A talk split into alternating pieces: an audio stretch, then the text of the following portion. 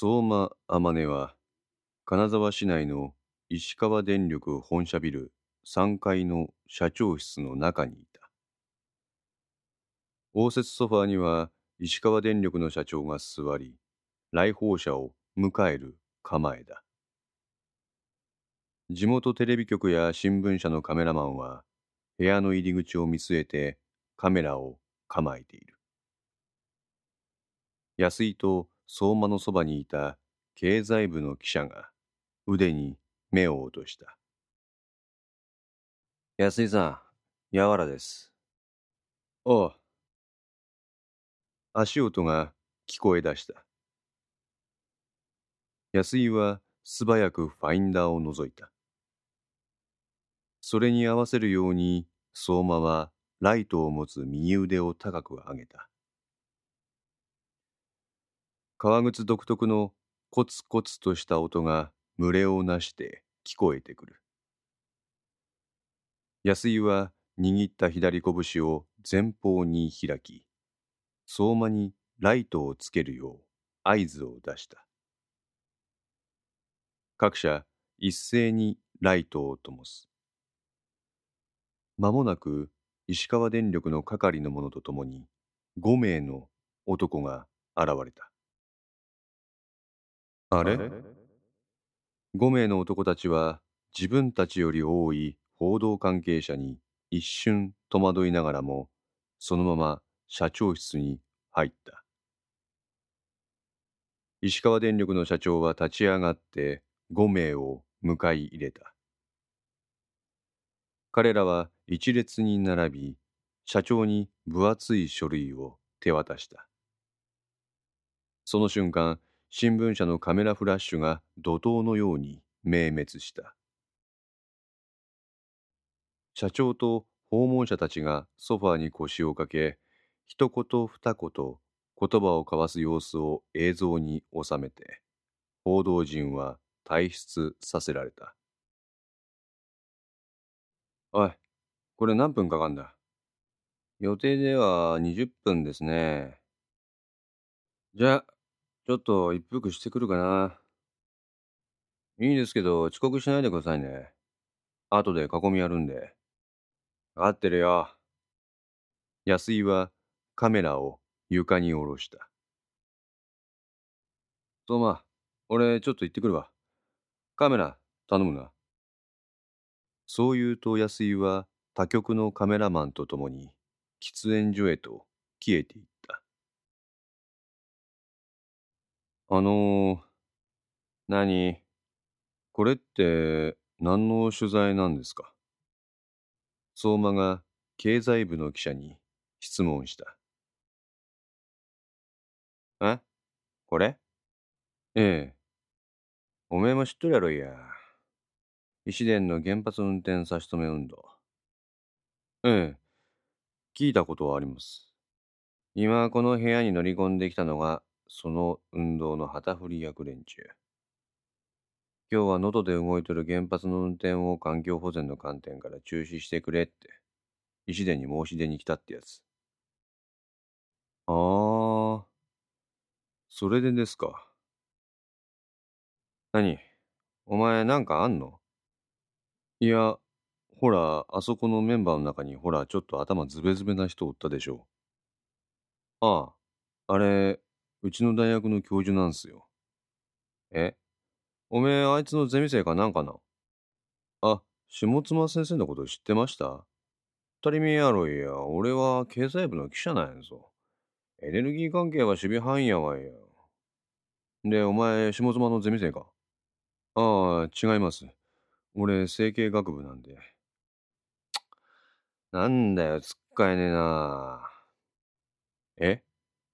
あの下妻ってのが反原発のアドバイザーなんだよ。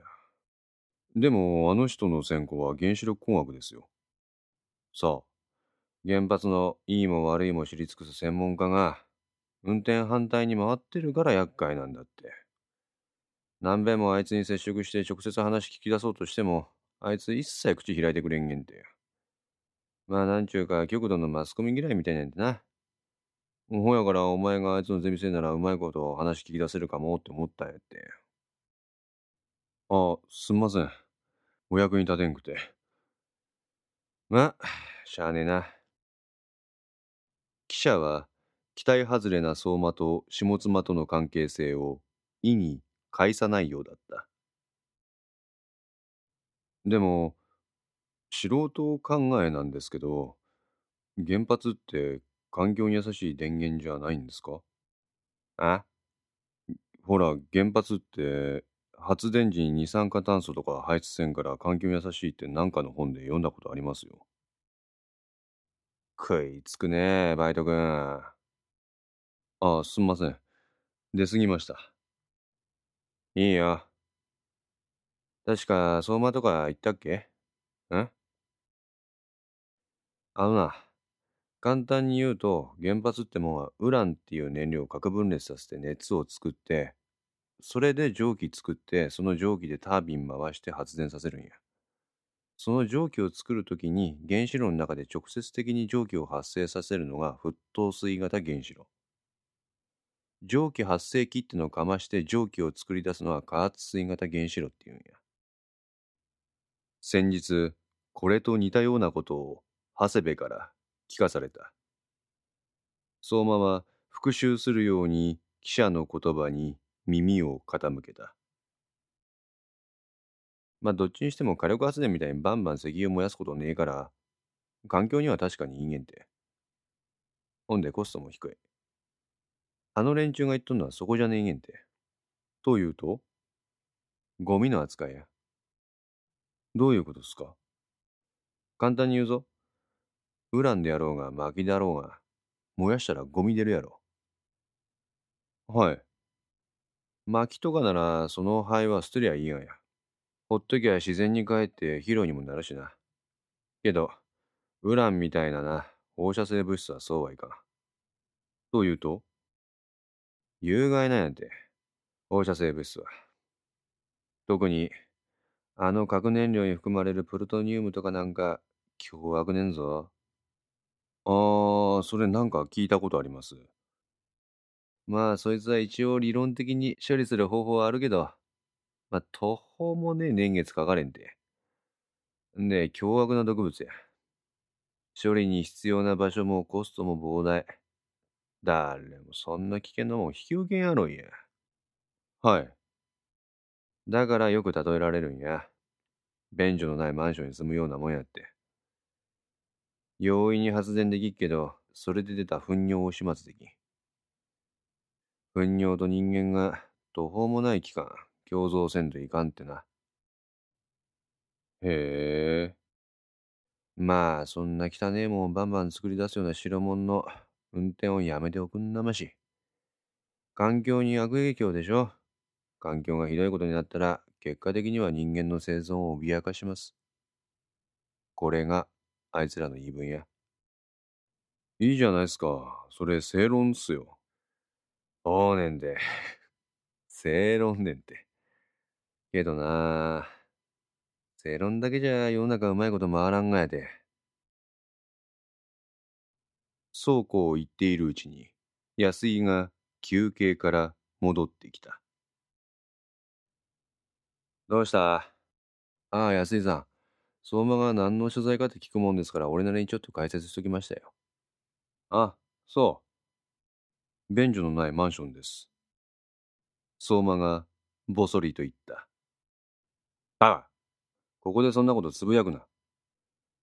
安井は相馬をたしなめた。大事なスポンサーさんなんだからな。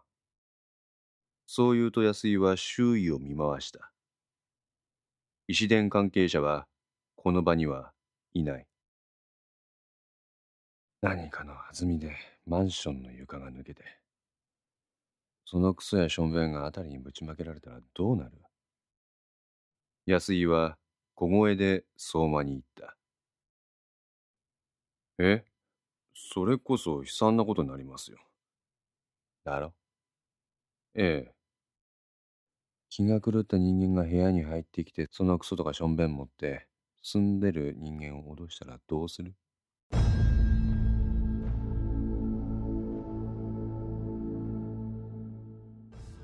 それは非常にまずいです。だろ？はい。そのあたりがちゃんとできてりゃ少しはいいもんなんだろうがな。社長室の扉が開かれて来訪者が退出した。皆一様に眉間にシワを寄せる厳しい表情である。特に代表者の鼻息は荒く、顔を好調すらさせている。よほど激しいやりとりがあったのか。彼らは報道陣の前に整列し、囲み取材に応じた。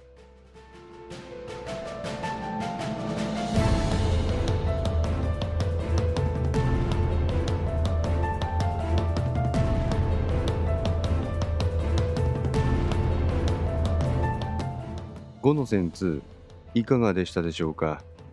このお話は毎週月曜0時に1話ずつ更新できるよう鋭意作成中です。